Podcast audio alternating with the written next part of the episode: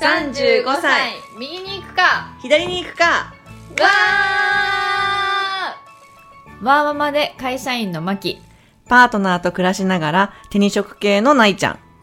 18歳で出会い右に左に迷いながらもミドサーを謳歌する二人がただただ近況を話す私的なポッドキャスト番組です。最近さそのさ、勉結構本読んでるじゃん。この間本読んでてとかって言わない、あそうだったっけ？なんかまあ面白かった。本は本は割と割とそうそうたまに読んでる。だから何ずっと読んでで読んでるというか。え紙？本借りたり紙で買ったり最近やっぱり本で持って読むことが多いかも。あそう。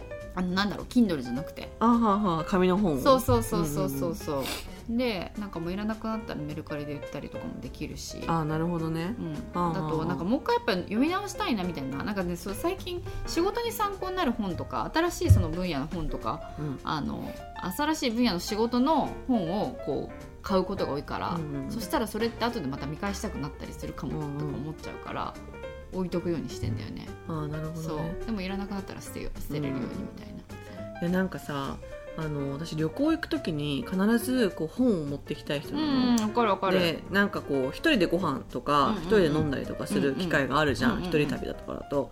でも手持ち無沙汰でうん。でなんか動画見るのもなんか結構旅行の時うのんあのスマホのバッテリー大事だったりす大事るじゃん。大事やっぱそうすると本だよね。本なのよ。わかるわかでる本がすごく手頃でよくって、うん。で小さいしだけど時間食うじゃん、うんうんうん。でコスパもいいんだようんね、うんうん。だから結構私はあのー旅行先の本屋さんに行っておー。12冊あの簡単な本学術書は持ってるんだけどなんか簡単な本がいいなみたいな、うんうんうん。で本屋さんとか古本屋さんとか行って100円とかの本を買ったりするのね、うん。なんとなく。うん。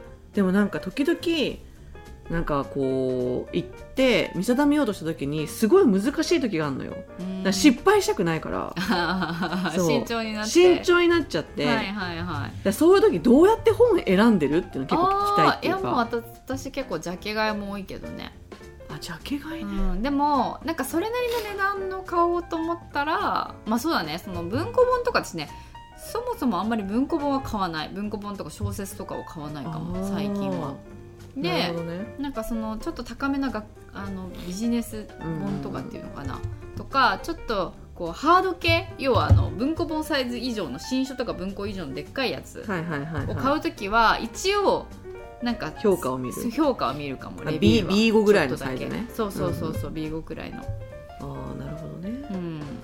でもそうだね。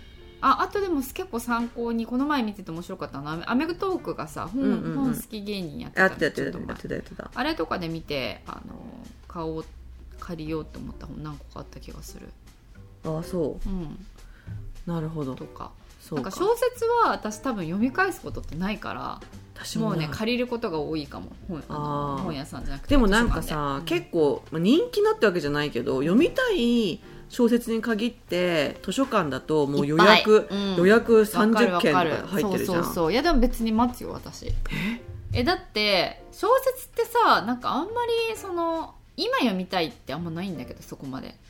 なんかさ普通の実用的な本だと今この知識を習得したい仕事とかで使うとか、もう今っていう結構タイムリミットに迫られてるけど小説ってさそれ今その瞬間さそれがなくてもいいじゃん。困らないじゃん。っ止まんない。ていう観点で秋長にまとって割り切れるすぐ。あそうなんだ、うん。いや私なんかその読みたい時に読めないともう本当イライラしちゃって。なんかもう詰まってるから。その本を読む時間をもう詰まってんのよ。そっかそっか。そう本読むのが仕事みたいなもんだからさ。だからもうこの空き空き時間ですごくいい良質の小説読みたいと思うのね、他のもう疲れちゃってるから、うんうんうんでそれでそのピンポイントにいいやつ読みたいのよ、うんうんうんでもこれがなかなか選定が難しくって。うん。そっかだから事前にでも買うのが一番いいよね。本当はね。そうそうそうそう。アマゾンとかで買っといて持ってくっていうのが一番いいんだけどね。だからこのゴールデンウィークとかも結構いくつか小説を読もうと思ってて、うんうんうん。でもすでにあのもう読んじゃったんだけど、うんうんうん。でなんか久しぶりに小説を読んでその自分の研究本以外の、うん。こんな読みやすいなってびっくりしてるっていうかこんな読みやすくて起きようって思えるのっていうのに、うん。起きよう。なんか難しい本で眠くなんじゃん、うんうんでも次次って思うからさわかるもうなんか読みたくて読みたくて仕方なくなるじゃうんすごいよね小す説ごい家とか本書く人って。ほんとすごいって思ったいやわほんとすごいと思う。いやし司馬遼太郎うんうん。とかもすごい上手じゃん、うん。あんな歴史の難しいやつをさ、私もあれとかもすっごいサクサク読めたし。すごいよね。すごいよ。うん。しかもなんかある程度さ読み飛ばしたってさあのストーリーラインを載ってったりするじゃん、うんうんうんうん。だからもう次次次次みたいな感じで読むからさほんと確かに。300ページとかあっという間だったりするからさ。確かに確かに。いやーね。うん。でもなんか最近読んでる、うん、なんだろうな。最近だから最近読んだのは3000円の使い方でしょ？ああそれね。そう。うんそれ結構面白かった。さっき話したんだけどね午前中に。なんかそのあるい家庭のそれぞれの女性を主役とした例えばおばあちゃんお母さん娘2人それぞれを主役としたお金にまつわる話。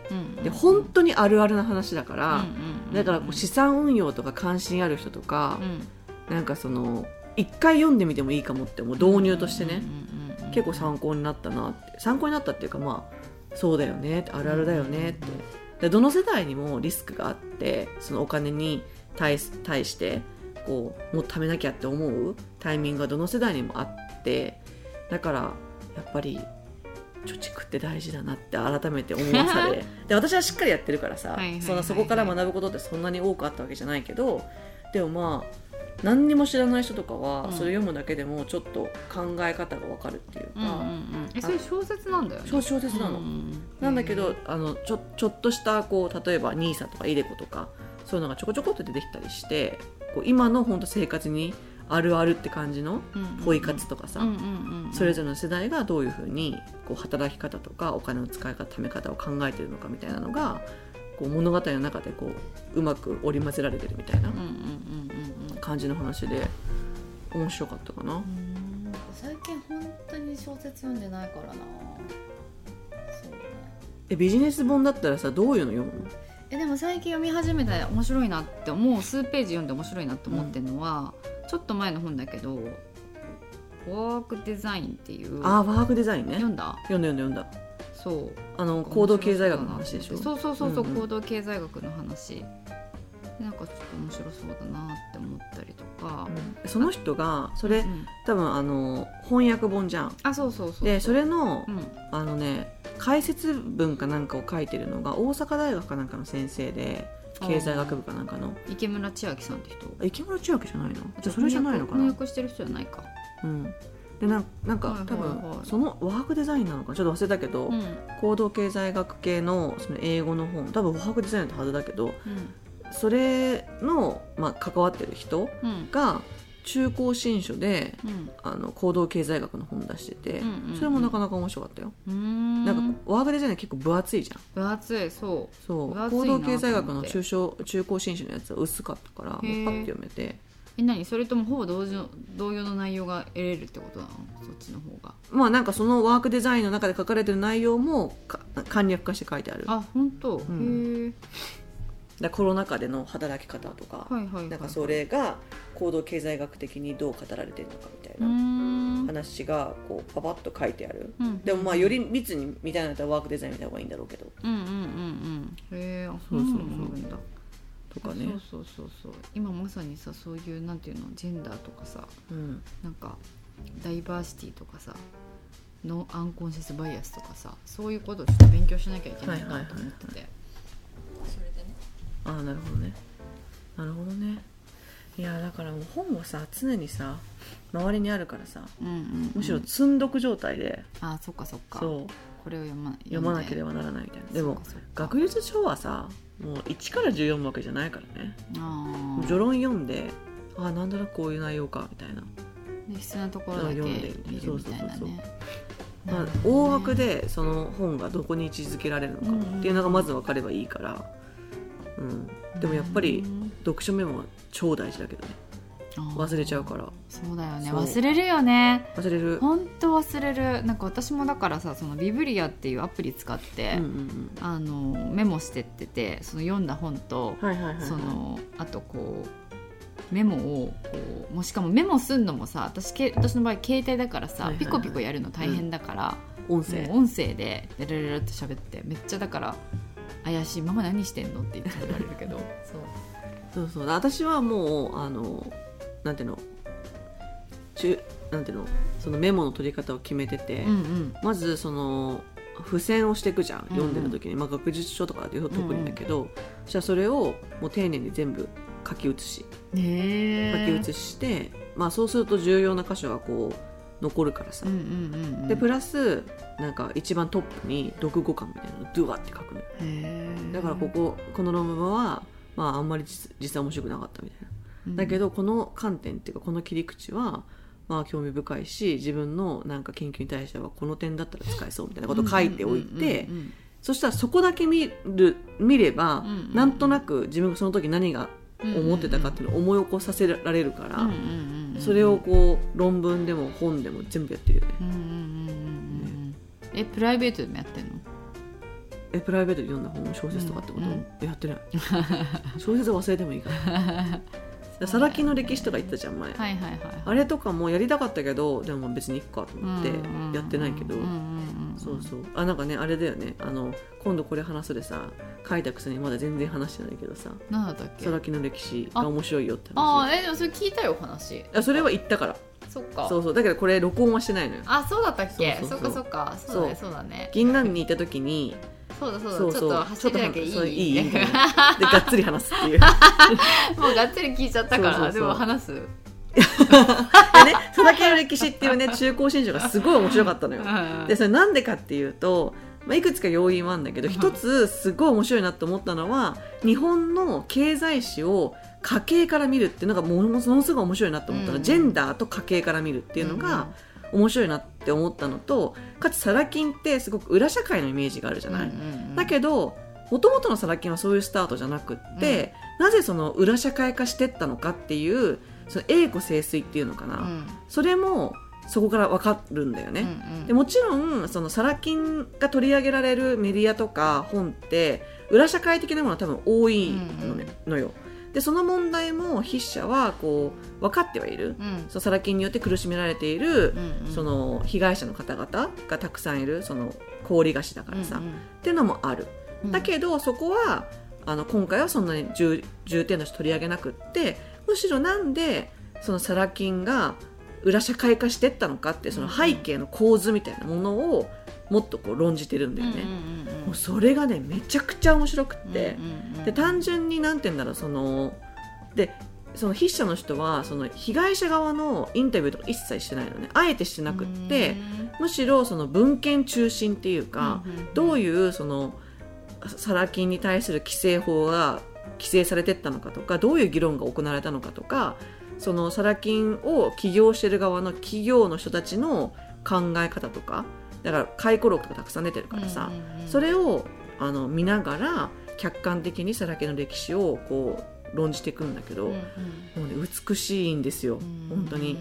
で学問としても私はすごくいい本だなって思ったし全然難しくないの。それがまたいいなってすごい自分たちの生活に、あの密接に関わってるなって思わされる本で面白いなって思ったからぜひ紹介したかったな、うん。よかったよかった。たよかった。紹介できはい紹介できて。この前がっつり聞いちゃったからね私は。そうそうそうそう。だって皆さんサラ金がだって団地妻のなんていうのマウンティングから始まってるって知ってます？みたいなね、うんうんそういう話うんうんうんうん。がこう書いてあってなんでそのサラ金側の人たちは、その小口の金融業を始めようと思ったのかみたいなうんきっかけと、うんうん日本のその経済成長うんがすごく密接に関わってるとかね、うんうんうんうんっていう本当にミクロミクロ的な話、うんうんうんその家計の状況がどうだったからそういう小口の金融が流行っていったのかみたいなことが書かれているからすごいリアルだし想像がしやすいし、いやめちゃめちゃ面白かったなっていう、そういう印象ですよね。そうそう。それなんでさこれ読もうと思ったの？でパートナーの本棚にあったから。あそうなんだ。そう。じゃあパートナーも読んでたんだこれを。やまだ読んでない。積んどく。なんだなんだそそうういうこと？なんかいやよく本を買ってくるのよ。うんうんで買ってくるたびにごめんねまた買っちゃったとかって言うんうんだけど、うんうん私本はいくらでも買ってよしっていう派だから、うんうんうん本と CD はいくらでも買えっていう派なのね、うん別にスペースが狭くなる方が売れるしうん売ろうと思えば、だしその知識は人に盗まれない財産だから,、うんうんいいじゃんって思ってるからさ、うんうん。だどんどんどんどん買えって言うんだけどで結構ジャンル外のものもうん。彼は買ってきて面白そうだなって思ったらね。うん。それにさらけの歴史があったんだよね。うんうんそうあとパチンコ産業史とかもあったね。それもちょっと面白そうだなと思ったけどそのパチンコ産業史私の知り合いが書いてるのよ。北海道大学の先生なんだけど、うんうんうん。で話したこともあってなんでパチンコにしたんですか？みたいな話したら、なんかパチンコって高度経済成長を支えてきたうん。すごく大きな産業なのに、うん全くその産業史が描かれてなかったんだって、でもその理由もサラ金の歴史と似ていて、うん裏社会とのつながりがあるって思われてたから、だけどすごくクリーンな、まあ、日本で流行っているギャンブルなのに、その歴史が描かれてないしその自動車産業と匹敵するぐらいの利益を出し続けてる産業なのに、それがなかなか描かれないからやってみようかなって。しかもその先生は韓国の韓国籍の先生でうんうん。でもう日本に来て長いんだけれどもでまあ要はその朝鮮系の人とか韓国系の人の企業だったりするから、うんうんうんそういうのもあって、あの入りやすいんじゃないかっていうので、あの対象にしたんだけど最初はでもその裏社会の噂とかうん。聞くから、うん。もう本当に怖かったわよとか言っていやお女性だし女性ねなんだ。そうそうそう。へだから本当殺されるって思いながら言ってたとか言ってー。でも実際企業に行ったら普通の一般企業だし、うんうんうんそうそう内情とかもいろいろ聞けて面白かったけどとは言ってたけど、えー。え実際なんかそのさ裏社会ってのあれはあるわけ？パチンコは。いやわかんない。あそうなんだ。だからまあなんかあるって言われてるよね、言われてるよね、うん、いや知らないけどね。でもそんなさ何もないところに噂なんか立つと思って。だからちゃんとそのパチンコ産業史を読んでから分かるかもしれないけど、うか。どういうふうに裏社会とのつながりがこう発生したのかとか、はいはいはいはい。それが規制されたのかとかでもきっと書いてあると思うし。読んでないのないじゃん。まだ読んでない。あそういうことそうだ面白そうだなと思ってでもサラ金の歴史の方があの短か短かったっていうか、うんうんあの単行本だったわけよ、うんうんうん。パチンコ産業史はハードだったからあいやそう重たいしさ。そうだね。旅行には不適切じゃない？そうだね。旅行に行く時にピッて抜いてったから、うんうんうん。ちょっと拝借と思って、うんうんだからサラ金の歴史を最初に抜いたんだけどパチンコ産業史もね読みたいなと思いながら。なるほどね。でいろいいろいろね意外に学問的な本でも読みやすいのたくさんあるから、うんうんうんうん読んでほしいなって思うけどね。新書とか入りやすいし、確かにね。うん、こったでもなんかそうやってなえちゃんが予約してくれるからさもう読んだ気になってんだよね。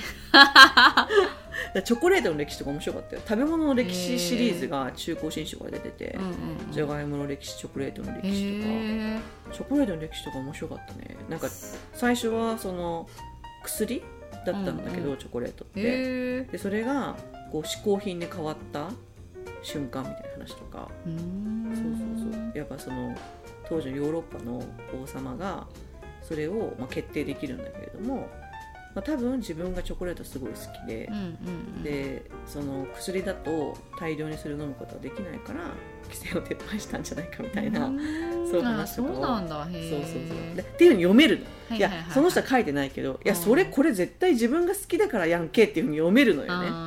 そういうのとかが結構突っ込みどころがあって面白かったりしかもそれもただそういう話だけじゃなくってやっぱりチョコレートを作るカカオができるところってあったかい地域で、うんうん。その地域とそれを飲める地域うん。との格差が広がってったりとかね。そういう話とかもこうあったりとかしてチョコレートから見えるこうなんだろう世界の情勢みたいなのが情勢の歴史みたいなのがすごい面白いなと思ったりはね。したりして。で意外に新書大賞とか見ると面白いかもしれないです確かに確かに。みんなさ本屋大賞とか見るじゃん。あれってミステリーとか、うんうん。あのまあ要はエンターテインメント小説の対象なんだようんうね、ん。でも新書大賞って要は学術書の対象だから。うんうんうんしかも学術書の中でもハードじゃなくって新書、文庫本うんうん。うんのやつだから比較的読みやすい本のやつだからうん。いいんじゃないかな。サラリあサラリーマンじゃないや。サラ金の歴史とかは新書大賞取ってるはず。そうなんだ。そうそうそうだから結構おすすめですけどね。現代思想入門だったよ。え？え？2023年の大賞は。あそうなんだ。なんか大層なやつだね。ねどういう話なんだろう。現実を単純化せずに考える大切さだって。うん。えー、もうそんな大変だよ。もうげ単純化したいんだけど現実を。でもなんかその新書大賞で新書大賞選ばれてたのかな？ちょっと忘れたけど、うん。なんかあの人気ですみたいなポップがあって新書で買ったやつでなんか動画を2倍速で見る若者みたいな。あそれそれ今に出てきてたよ。あ出てきてた？映画を早送りで見る人たちでしょあそうそうそうそう。それ読んだのよ。読んだ？どうだった？あんね。あ本当？いやなんかいやこれはもしかしたら偏見だし既得権益を守りたいからっていうことかもしれないけれども、うん。やっぱね学者が書いてる本の方が面白い新書は。それでその人ねまあ大学の先生っちゃ先生なんだけど、うん。実務科教員なんだよね。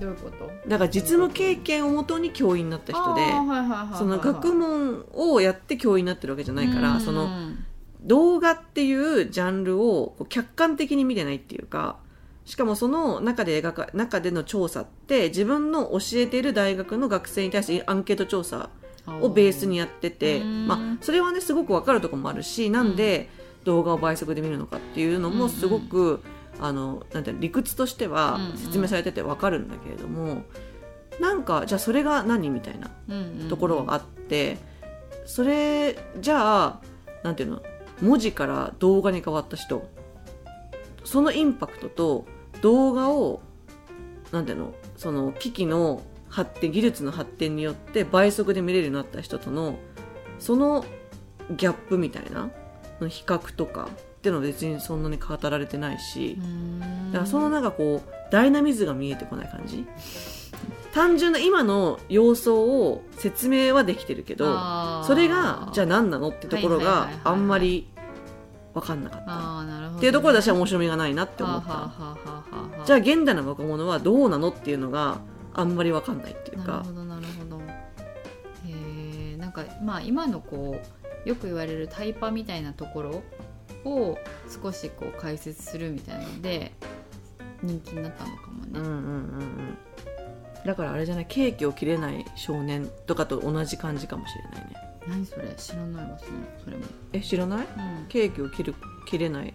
例えばなんかその少年犯罪とかをする子たちっていうのは、そのこのケーキを丸いケーキを、うん。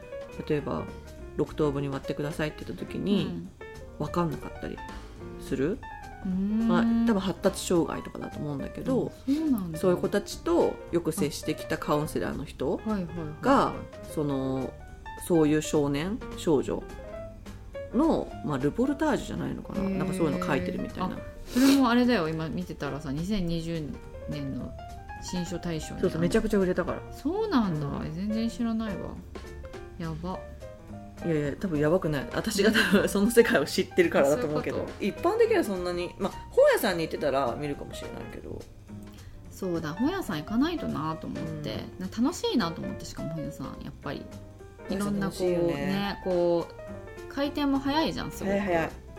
だから。でやっぱパートナーがすごいのはやっぱり新刊が入る時期をちゃんと分かってて新書のね。へその新刊入荷の日にはやっぱ行くのよ。えそれはねやっぱすごいなって。そどういうこまで分かってないから。刊入社ってだってそんなえ本の発売されるタイミングなんてさそれぞれじゃないわけ？違うのよ、決まってんの、うん、ええ中高新書が発売されるのは例えば3月6月9月みたいなの？が決まってて。え知らなかった。そうそうそうそう。その時期が決まってんのよ結構。だその時に新刊案内とかのさこうなんか、はいはいはい。あるじゃん。あったよね昔あるじゃん昔本の間に挟まってたりとか。そうそれを見てあこれ読みたいなと思ったら本屋さんに行って新刊コーナーメンチンされてるからさそれ取って見てちょっとあらすじ読んであこれ面白そうだから買おうみたいな。すごいなんか伝統的な本屋の楽しみ方をしてるわけよ。そういうやり方なんだ。へえ知らなかった。そう。わ私そんなことしないからさ、うんしないしなだから本当旅行の時とかに全然自分の分野と関係ない本読んだりとかするぐらいで、うんうんうん心の余裕がないともはやそんなことできないできからないね本はね。そう。流し読みができねからね。そうね流しね見流し聞きみたいなことがね、うん本に限っては、そうね。ねはい、そうそう。今日はここまで。ご意見ご感想は35右左アットマーク gmail.com までお待ちしています。35は数字の35右左はアルファベットで右左です。インスタも同じく35右左でやっています。エピソードに合う写真を、えー掲載していますのでぜひ見つけに来てください。いいねと思ったらいいねを押してもらってメッセージを送りたいなと思ったらインスタのコメントやダイレクトメッセージ G メールまでお寄せください。お待ちしてます。